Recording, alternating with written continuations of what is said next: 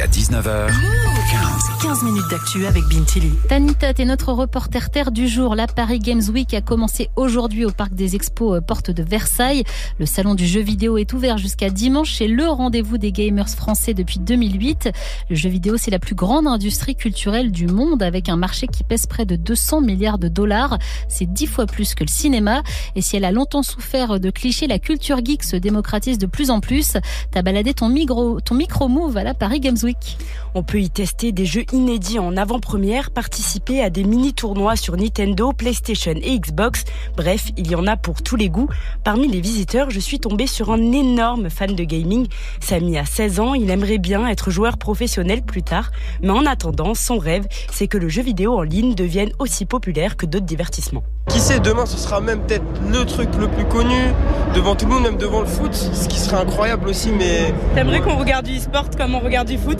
Ouais, ce serait une dinguerie en vrai. Tu te poses avec ton père, tu regardes des, du League of Legends, tu regardes des, des tournois e-sport, tout. Ah non, ce serait une dinguerie de fou. Alors pour l'instant, les compétitions d'e-sport sont disponibles seulement en ligne, mais l'image du jeu vidéo a quand même bien évolué. Chloé, 16 ans, et Baptiste, 21 ans, jouent depuis leur enfance et ont bien l'impression que ça se démocratise. Au fur et à mesure des années, le, le jeu vidéo prend de plus en plus de place dans la société, euh, avec, enfin. Au fur et à mesure des années, je trouve que les gens commencent à s'y intéresser. Il y a plein de jeux maintenant pour différents euh, types de personnes. C'est-à-dire que maintenant c'est beaucoup plus ciblé. C'est pas forcément que euh, une catégorie de personnes qui va jouer aux jeux vidéo. Maintenant c'est ouvert à tous. En fait, le jeu vidéo, ce n'est pas que Final Fantasy ou Zelda, c'est aussi le solitaire auquel joue papy ou mamie sur son PC. D'ailleurs, en France, la moyenne d'âge des joueurs est de 39 ans. On est loin des clichés de l'adolescent reclus dans sa chambre. De plus en plus de personnes jouent, Anita, donc l'industrie s'adapte. Oui, le géant du jeu vidéo Xbox a par exemple mis en place un abonnement qui donne accès à plusieurs jeux, une sorte de Netflix du gaming. Cédric Mimouni est responsable de Xbox France. Pour lui, pas de doute, le jeu vidéo est bien une industrie culturelle comme les autres. On peut vraiment dire que le gaming, c'est une vraie, euh, c'est une des industries les plus dynamiques qu'on puisse trouver. Donc c'est marrant de se dire que elle a été décrite. Au contraire, aujourd'hui, c'est une industrie qui a une très très grosse croissance. Et pour faire un jeu, il faut réunir énormément de monde. C'est ce que m'a expliqué David Bilemidjan. Il est responsable pédagogique chez Isart, une école qui forme les professionnels du jeu vidéo de demain.